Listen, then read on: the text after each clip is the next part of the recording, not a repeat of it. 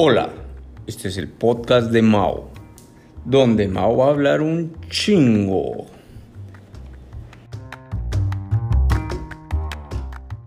Hola, ¿qué tal amigos? ¿Cómo están? Bienvenidos a un nuevo episodio en el podcast de Mao.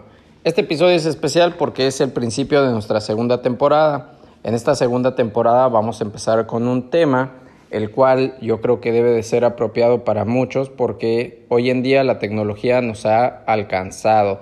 Y sobre todo para la gente mayor o los que no estaban acostumbrados a usar una computadora para trabajar, pues hoy en día se han tenido que poner a la pues casi casi que las pilas como para poder aprender y usar nuevas plataformas como Zoom, eh, Teams, Meetings de, de Google y cuantas otras que probablemente pues yo desconozca. Acá la idea es platicar con expertos que nos puedan orientar un poco sobre el tema y especialmente dado que vamos a estar orientados a todo esto de usar plataformas y también no solo para el trabajo, sino también para la convivencia social, un poco está el tema de cómo convivo con la gente si me la paso encerrado. Y para esto creo que se ha potenciado todavía más el tema de redes sociales, por ejemplo TikTok, Instagram, WhatsApp, que de la cual, de esta última, ha estado mucho en, pues ahora sí que en boga de la gente, con todo esto de que, bueno, ¿y qué va a pasar con, eh, sobre todo WhatsApp, que está ahorita con este tema de las nuevas restricciones o más bien los nuevos términos de uso más que restricciones, en los cuales se supone que ya cedes todos tus derechos, eh, no todos tus derechos, sino que como tal tu información va a ser un poco más pública, se va a vincular con Facebook, porque pues como saben WhatsApp es del grupo de Facebook. Entonces la idea siempre, pues por lo menos para Mark Zuckerberg, es fortalecer su empresa matriz, que es esta que le da al final de cuentas toda la publicidad. Vamos a hablar de cómo ha evolucionado eh, todo lo que son las redes sociales y la tecnología y a la vez con todo esto de la impartición de información que por lo regular se suele escuchar todo lo malo, también quiero empezar a tocar lo bueno, porque démonos cuenta de algo. ¿Quién es el primero que inventó la transferencia de datos? Esto lo estuve pensando mucho a través de los días y probablemente me puedo ir a el inicio del mundo cuando Dios estaba sentado pensando cómo crear al ser humano entre todo el reino animal y decidió darle una cualidad al ser humano o por lo menos una propiedad la cual iba a estar guardando o iba a hacer que el humano mediante el ADN transfiera la información de todo lo que haya aprendido a las siguientes generaciones. Y obviamente no solamente con los humanos, ¿no? ¿A qué me refiero? No sé si ustedes han escuchado este término de que a través del ADN existe un código, un código genético que bien o mal se va a transmitir a las siguientes generaciones. Y esto para ponerlo en ejemplo, está el tema o les pongo el caso de las tortuguitas. Cuando una tortuguita eclosiona de su huevo, ¿qué pasa? Pues esa tortuguita lo que hace es, a partir de su información genética, sabe que tiene que ir, obviamente no sabe por qué, probablemente sin razonamiento alguno, al mar yo creo que nadie absolutamente ha grabado una tortuguita metiéndose más a la playa ni equivocándose. Siempre lo hace en dirección hacia el agua y bueno, a mí me llama mucho la atención de poder definir por qué se da esto. Pues bueno, el código genético, que es donde actualmente eh, nosotros tenemos información guardada. Eh, probablemente algunos eh, se dice que muchos de los temores que alguno tiene es porque alguno de tus antepasados tuvo algún accidente, cuestiones así, ¿no? Que ya me estoy yendo mucho del tema, pero el punto es, ¿qué pasa con tu información? ¿Y quién mejor para eso que un invitado que ha estado mucho de boga para los que son de Guayaquil? No sé, me imagino que han escuchado el nombre de Alejandro Varas. Por lo menos yo sí lo escuché y creo que es una persona que eh, se ha tratado de informar muy bien para no estar dando información de más, desviar del tema o malinformar a la gente sobre todo. Y ha sabido prepararse como para decirle a la gente, mira, esto es lo que le va a pasar a tus datos. Y como en todo, es tu decisión si sigues adelante o no. Creo yo que lo importante con esto de tus datos no es tanto el tema de que no uses redes sociales, sino que las sepas usar responsablemente.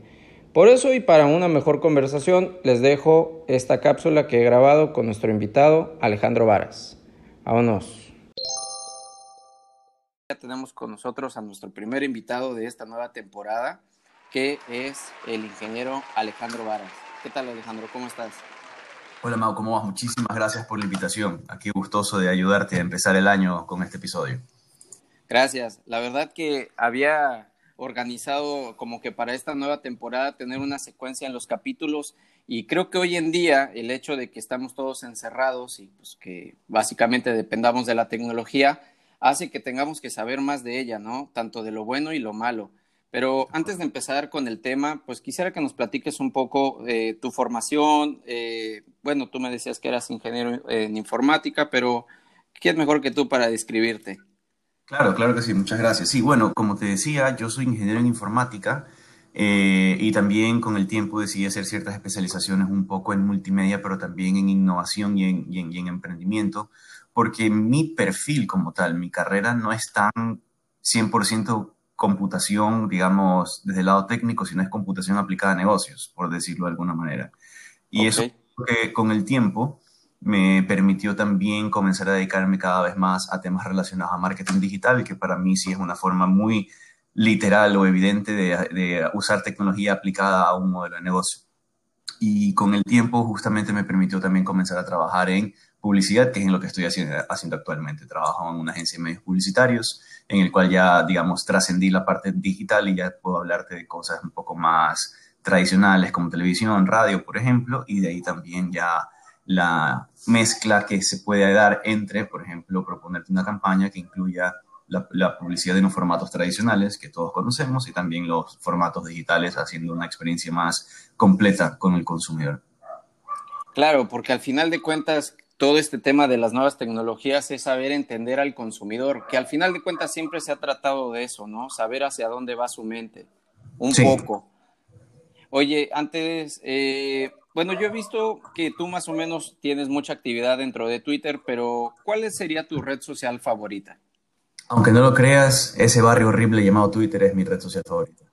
Sí, no, y a mí no me gusta. Fíjate que yo lo uso como para ver noticias más que nada, ¿no? Siento que ahí pues todas las eh, noticieras suben ahí como que el pequeño spot como para ver si te interesa o no. Y de repente eh, pues te terminas enterando de chismes también porque hay gente que sube ahí las cosas que yo creo que hay chismes que son necesarios saber porque pues al final de cuentas son parte de la sociedad, ¿no? Pero Twitter no me gusta, siento que a veces compartes una idea y siempre hay alguien que no le parezca, que te la quiera debatir y no necesariamente compartiste esa idea como por por querer tener una, una respuesta. Sí, sabes que sí, estoy de acuerdo. Para mí, yo, yo le contaba esto hace poco a alguien que para mí Twitter como que es, era, por lo menos, ese cuaderno de borrador, ese, esa libreta abierta en la que tú depositabas una idea o compartías algo para quien le interese. Pero sí te puedo decir que es muy probable que si tú un día dices que te gusta el chocolate, alguien va a decir cuál es tu problema con la vainilla o con la frutilla, por ejemplo, ¿verdad? Y, sí. Y no es la intención necesariamente. O te va a empezar a decir que el chocolate engorda, que no lo debes recomendar, y, luego el que dijo que engorda se pelea con el que dice que Ecuador ama el chocolate, o sea, no sé, se hace una polémica impresionante. Por todo, y por todo definitivamente. Sí, creo que no hay, no hay un punto bueno, o sea, no hay algo así, pero al final de cuentas creo que somos seres sociales, como siempre he dicho, y pues no está de más, o sea, sí hay que tener un poco de criterio para saber escuchar lo que te dice la gente y lo que simplemente debes de leer y pasar la página, ¿no?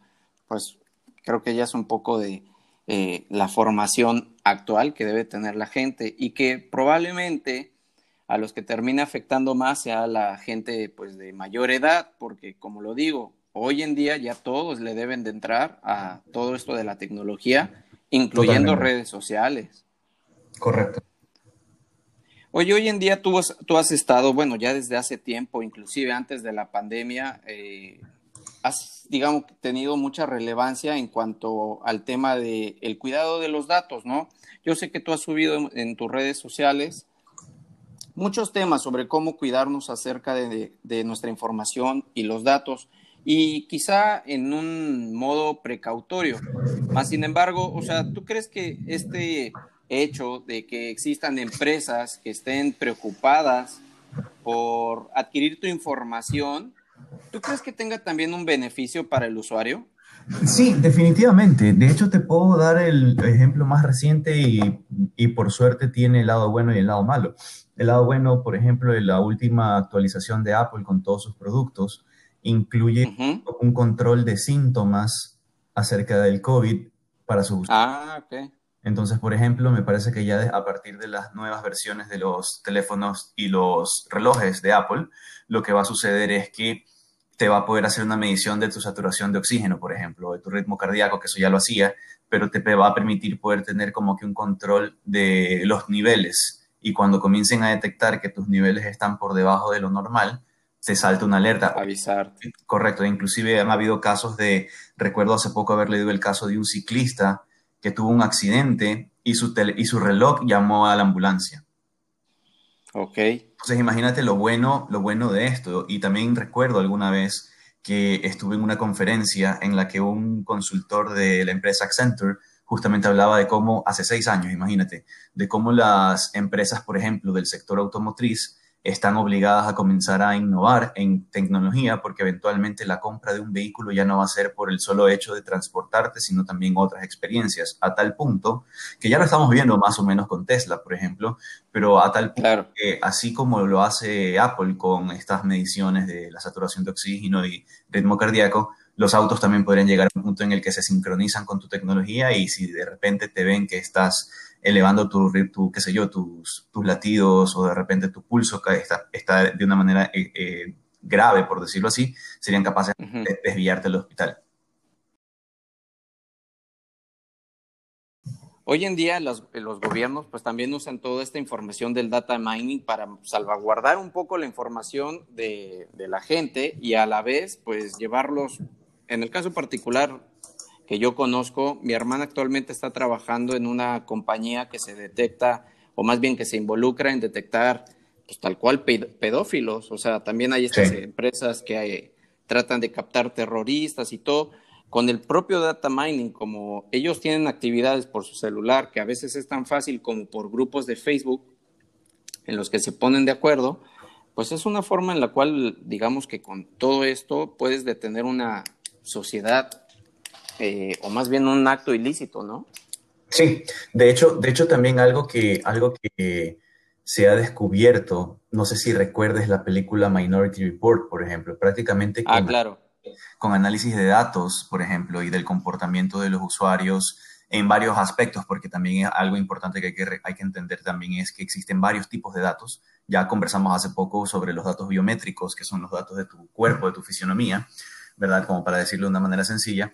Pero también, por ejemplo, hay formas de detectar la movilidad de los usuarios a través de, por ejemplo, la ubicación del celular y entender cuáles son las zonas con más alta, alta tasa de, criminalidad en comparación a otras y con eso poder actuar viéndolo nuevamente desde el lado positivo.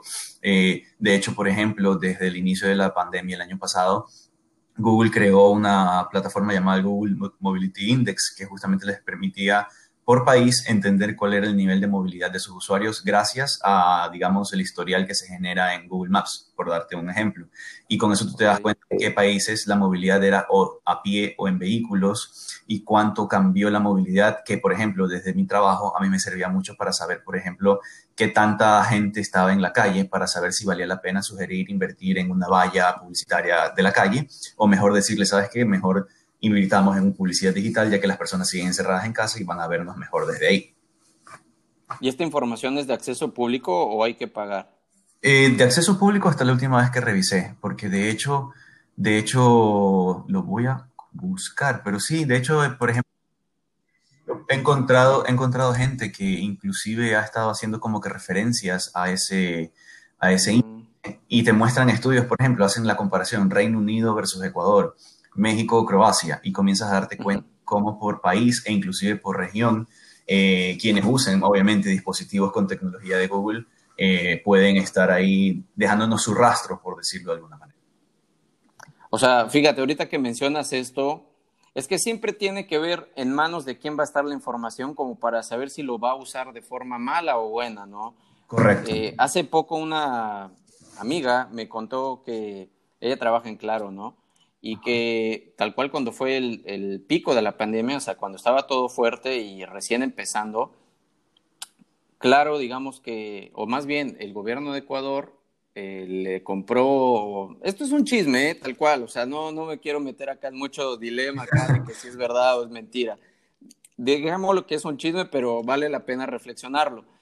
El gobierno de Ecuador fue y le dijo a Claro, claro, quiero que me des acceso a todo, todos, eh, el, el, GPS de todos los celulares, de forma que cuando estaba una persona que había entrado al Ecuador, le dieron seguimiento y si esta persona se salía de un radio donde decía que iba a estar, de una le caían. Entonces era una forma de controlar. Yo sí creo que hay cosas que parecen malas y que el gobierno creo que sí se justifica que lo haga para un fin bueno, pero esto abre la puerta que el día de mañana alguien diga, oye, ¿te acuerdas que teníamos ese dispositivo para ver la posición de la gente? Ah, sí, oye, pues ahorita está mi enemigo público y me está jode y jode, cáele. Correcto, ese es el lado riesgoso de justamente tener esa tecnología a la disposición de cualquiera con poder en todo caso. Justamente estoy de acuerdo por un tema tan sensible como por ejemplo el, contagio. Eh, eh, eh, sé que el gobierno, si es que el rumor a mí también me llegó de hecho y, sé, y pensaría que si hicieron eso fue en función de poder crear este cerco epidemiológico a través de la tecnología, que es una buena referencia para poder decir, tú, y yo tuvimos una reunión y tú te vas a tu casa, yo me voy a la mía, ambos amanecemos enfermos y eso es suficiente para saber en los lugares en los que estuvimos, para saber el riesgo potencial de, de contagios después de eso. Ahora, como tú mismo dices, ¿qué pasa si de repente más bien tú eres un candidato con poder y yo soy un candidato que está comenzando a ir muy bien y te, me convierto en una amenaza electoralmente hacia ti. Tú con poder puedes decir, rastreámelo, dime dónde está. Y tanto para saber dónde estás, como también para saber qué hacer, porque también tú sabes que a veces, volviendo al tema de Minority Report, por ejemplo, tú sabes que tienes que de alguna manera detectar una tendencia de movilidad en el caso de, la, de posicionamiento, como para decir, ok, él todos los miércoles va a esta farmacia a tal hora, entonces podemos planear claro. su Oye, a, ver, ahorita que tocaste ese tema de Minority Report, eh, hace poco me leí, bueno, más bien vi un documental sobre toda esta tecnología del 5G, ¿no? Acá entrando un poco en las teorías conspiracionales. Ah. Por supuesto que lo he escuchado. hay gente que está diciendo que, bueno, que este es una tecnología que está desarrollando el gobierno chino como para tener el control de la información. Pero este documental lo escuché más desde la parte de los chinos que decían, a ver, espérate, nos están poniendo acá como los malos del juego, pero todo lo que yo quiero hacer, Estados Unidos ya lo hace, simplemente yo lo quiero hacer más rápido. Y digo, me acordaste con esto del Minority Report porque ellos dicen, con esta tecnología que exactamente va a ser análisis biométrico, yo puedo detectar cuando una persona que yo la estoy buscando, dígase la policía o que está haciendo algo malo, la voy a encontrar esté donde esté, porque eh, hoy en día en ciudades grandes, eh, sobre todo en el Medio Oriente, casi que creo que hay una cámara, o sea, cada 10 metros cuadrados, entonces es muy difícil que te escapes de una. Por ende, de hecho sí, pues podría ser una, una, una, digamos que punto de inicio todo esto del 5G, ¿se aplica, no se aplica? O sea, no lo sé, ¿tú qué piensas del 5G? Bueno, la verdad voy a decir dos cosas en, son de broma, pero en, el fondo tienen una opinión en serio. La verdad, quiero vacunarme y que eso venga con 5G porque necesitamos esas dos actualizaciones. Eh, el 5G justamente es este paso evolutivo de la tecnología en, conectividad, para generalizarlo. Y sí tiene muchas características y muchas capacidades de comunicación y de conexión, digamos, entre personas o entre dispositivos mucho más rápido y mucho, mucho más eficiente inclusive en, en consumo de energía, en transmisión. Entonces, obviamente las personas ante lo desconocido van a querer atar cabos o llenar esos huecos que todavía no conocemos. Entonces, es muy fácil, porque yo he escuchado que el 5G fue justamente creado por los reptilianos, porque esa tecnología es quitarnos el líquido de las rodillas para ellos ser inmortales. O sea, así de exagerados llegaron a ser los, los teóricos de esta conspiración. Pero al final del día no deja de ser tecnología que evoluciona. Y como, todo, y como toda tecnología es buena y mala, por decirlo así. Es buena si, si la usas para fines científicos, comerciales, eh, de trabajo, y es mala si la quieres usar para tu beneficio o para hacerle daño a alguien más.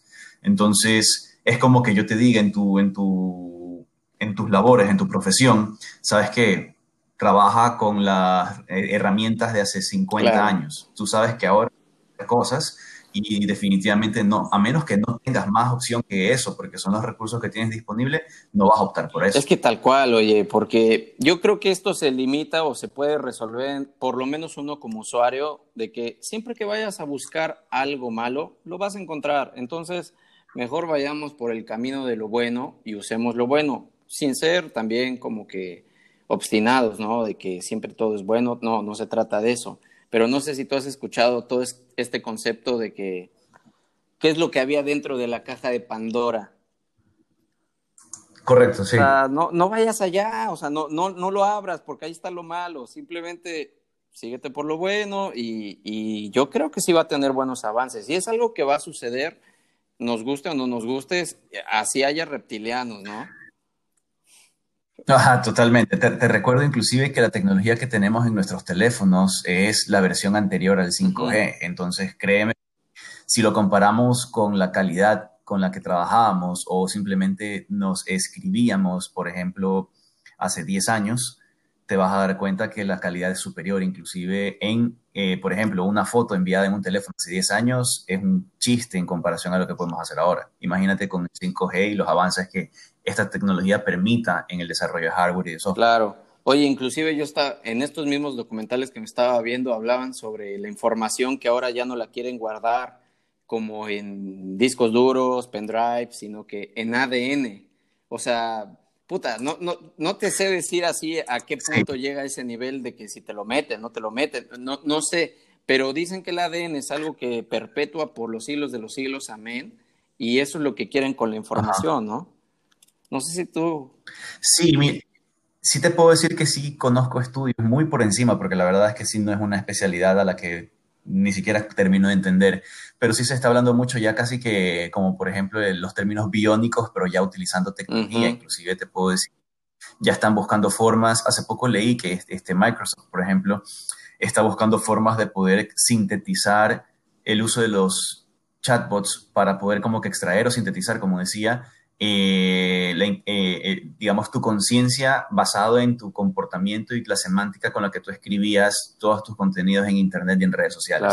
O sea, imagínate, suena, suena muy distópico, suena mucho de película de ciencia ficción, pero sería muy curioso saber cómo, por ejemplo, Microsoft podría agarrar mi historial de correo electrónico, mis redes sociales, crear como que un bot o crear inteligencia, inteligencia artificial basada en mi personalidad. Y con eso suena, si lo vemos por el lado positivo, sería como que un regalo un poco tétrico, pero lindo para las personas que no se quieren olvidar de uno, pero por el otro lado no deja de ser como que totalmente tétrico decir qué hago yo con ese robot que me recuerda a mi familiar. Sí, y, la conciencia de ese robot que qué va a querer hacer cuando sepa que no es la persona que piensa que es, ¿no?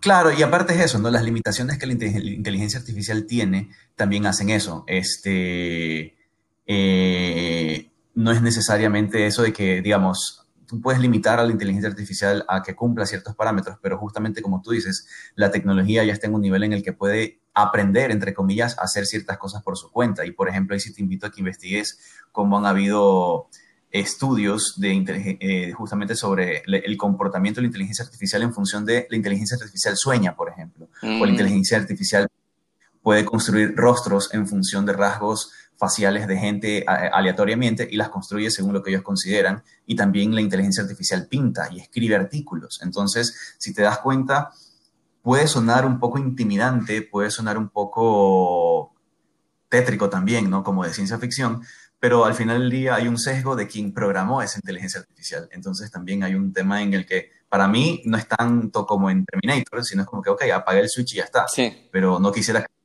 la, la realidad se convierta en ciencia ficción. Claro, ¿no? A veces uno piensa que estas películas o series, como la de Black Mirror, como que más que ser una película es una probadita así como de lo que puede llegar a pasar, ¿no? Casi que es un documental para mí. En retroceso, ¿no? Del pasado. Oye, Sí, total. Y bueno, a ver, digamos, ahorita quiero hacer un ejercicio. Imagínate que soy como que la tía Gladys, que es la que ha escuchado muchas cosas como que en el chat, de que ahorita no le des aceptar a, a, a, la actualización de WhatsApp, porque ya tu teléfono va a aparecer en Facebook. Entonces yo te pregunto a ti, oye Alejandro, o sea, ¿le doy o no le doy? ¿Actualizo o no actualizo? Tía, hágale clic en aceptar. La verdad, como tú dices, eh, yo sí pienso que la opción depende de qué tan necesario es el uso de esa tecnología en tu día a día. ¿Ya? Sí, tal cual. Porque es como, es como que venga Microsoft y nos diga, ¿sabes qué? A partir de ahora, Outlook.com eh, va a requerir una validación nueva para que puedas seguir usando tu correo. Sí puede sonar un poco drástico, pero al final del día no nos olvidemos que los dueños de la tecnología que estamos usando son ellos. Entonces, lamentablemente, ellos están almacenando la información que nosotros hemos generado en su plataforma. Entonces ellos sí te pueden decir, es como que yo te diga, sabes que yo te estoy alquilando este departamento, pero este departamento no deja de ser mío. Entonces, lamentablemente sí te puedo decir que es un poco es radical, en mi opinión, el querer abarcar todos los datos personales, pero si, eres ya, si ya eres usuario de Facebook y a la vez también eres usuario de Instagram y a la vez también estás en WhatsApp, definitivamente ya están tus datos ahí no te niego que igual... No eran tan públicos, quizá. Claro, antes no lo anunciaban tanto, ahora están obligados a estos anuncios porque, por ejemplo, en Europa, a partir del escándalo de Cambridge Analytica, no sé si recuerdes ese suceso del 16, eh, la Unión Europea tuvo que emitir una ley de protección de datos muy estricta. Entonces ellos, por ejemplo, están obligados a, por ejemplo, ahí en ese caso, a los ciudadanos europeos darles ciertas garantías que la ley les exige y en el resto del mundo, dependiendo de la legalidad de, o mejor dicho, de la seguridad de las leyes que tengan cada país, hacer lo que ellos este, puedan hacer. Y en el caso de Ecuador justamente es, van a hacer lo que les da la gana. Oye, pues como bien dices, al final de cuentas uno siempre tiene opciones y si le, no quieres, pues, digamos, actualizar, pues simplemente hay otros que no te van a exigir hacer eso, ¿no? El problema es que ya no hablemos del departamento, es como que un condominio en el cual tú ya tienes tus vecinos, ya te llevas bien con tus vecinos y no te quieres ir a otro edificio donde tus vecinos no se quieren ir ahí, entonces no vas a poder hablar con tus vecinos, ¿no? Y al final, o sea, esto se depende mucho como que qué tanto quieras dar y todo. Y también un poco la hipocresía. Yo creo que al final, no sé si a ti te ha pasado que pues de repente ves un usuario que no necesariamente es tu amigo, pero se te hace conocido. Pues hoy en día es muy famoso o muy común que tú veas a un usuario de Instagram que no necesariamente sea eh, un influencer, pero ya sea alguien como que famoso o lo quieres seguir simplemente, te llamó la atención. Lo empiezas a ver y con todas las historias que sube, te das cuenta hasta dónde vive Sí. Entonces, es como que, a ver, te estás preocupando porque tu información y todo, pero por el otro lado das toda, toda la información que sea suficiente para así, eh, imaginemos que es para que eh, ella lo está haciendo porque a lo mejor un muchacho soltero, la verdad, poniéndome en ese papel, allí alguien vaya y como que sepa que ella también soltera, entonces casi, casi que se le aparezca si quiere pero por el lado malo, ¿qué pasa si alguien va, lo ve y, trata de hacer un atentado contra su persona, no? Correcto, correcto. O sea, digamos, ahí justamente tú pusiste las dos caras de esa misma moneda, ¿no? Eh, hay que saber también quién hace uso, buen uso o mal uso de la información que, que recopila, porque te puedo contar algo que me acabo de acordar gracias a eso. Una anécdota que me pasó en lo personal, que creo que fue una de las razones por las cuales comencé después de mucho tiempo, hablar sobre la importancia de proteger tus datos. Una vez una persona me manda un mensaje y me dice, oye, tu número de cédula es este, y me lo pone y me muestra mi número de completa. Y yo, literal, no me acuerdo qué estaba haciendo, pero leí el mensaje, frené a raya prácticamente en lo que estaba haciendo y le dije, ¿cómo tienes ese dato mío? Me dice, no, lo que pasa es que aquí en un proyecto de la universidad y entré a una base de datos no me acuerdo qué sistema, vi tu nombre y saqué tus datos.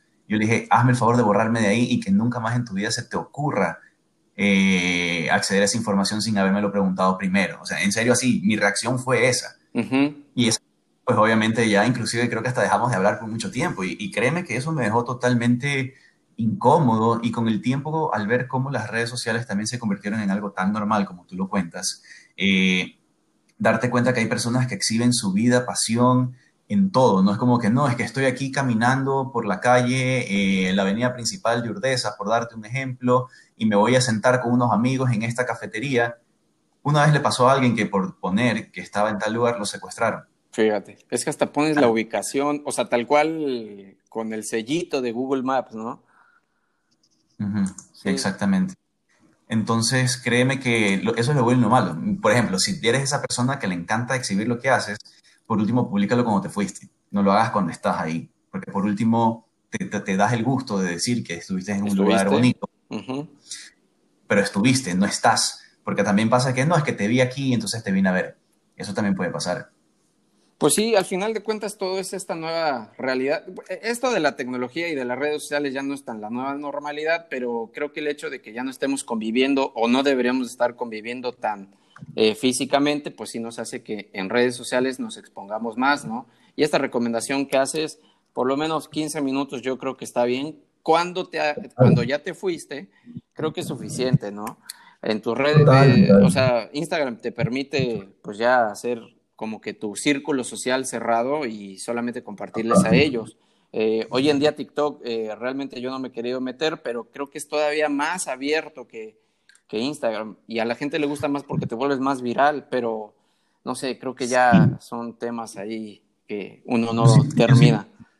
Mira, al igual que tú, mira, podrías pensar que por tu profesión tú podrías crear una cuenta como profesional de lo que haces, ¿verdad? Que que es una rama de la ingeniería. Tú podrías hacer un TikTok sobre trabajo, por ejemplo.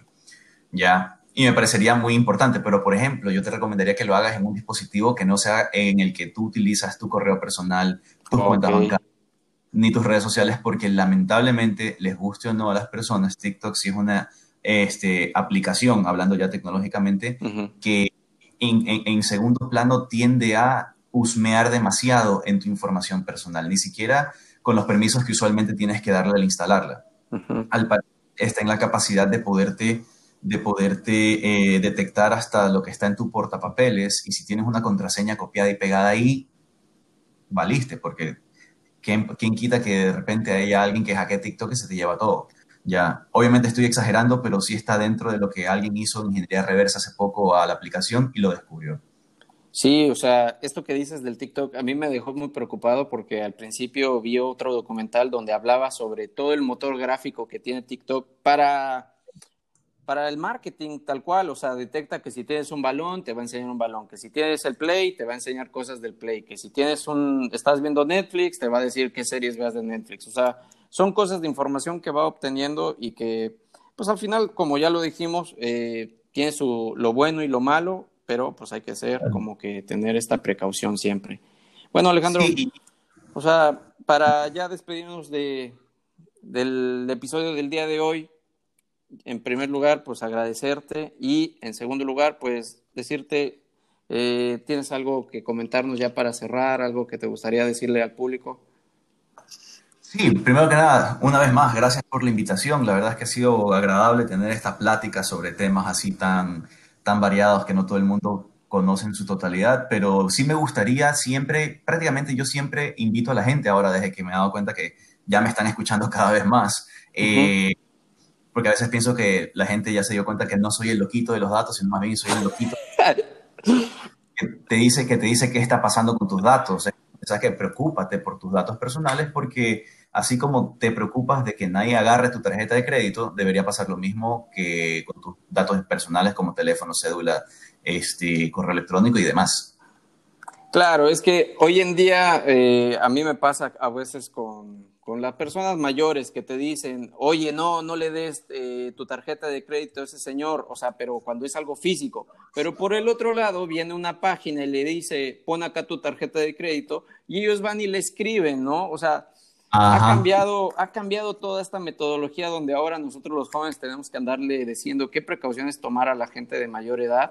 Y yo creo que por eso te has hecho eh, muy importante hoy en día para pues, la sociedad, porque yo lo que siempre he dicho con este podcast, me gusta recalcar lo bueno que hace la gente para la sociedad, eh, específicamente en la sociedad ecuatoriana. Creo que pues sí has resaltado, no sé si quieras eh, decirnos tus redes sociales para que te sigan, para que vean tus videos. Claro, bajo su propio riesgo, por favor, búsquenme en Instagram y en Twitter como arroba Alejandro Varas. En LinkedIn también estoy tratando de publicar cosas, digamos, desde un tono un poco más profesional, pero también dirigido al público en general. Y nada, la idea es no solo dedicarse a lo que uno se dedica, sino, como dice Mao, pues contribuir a la comunidad de la mejor manera.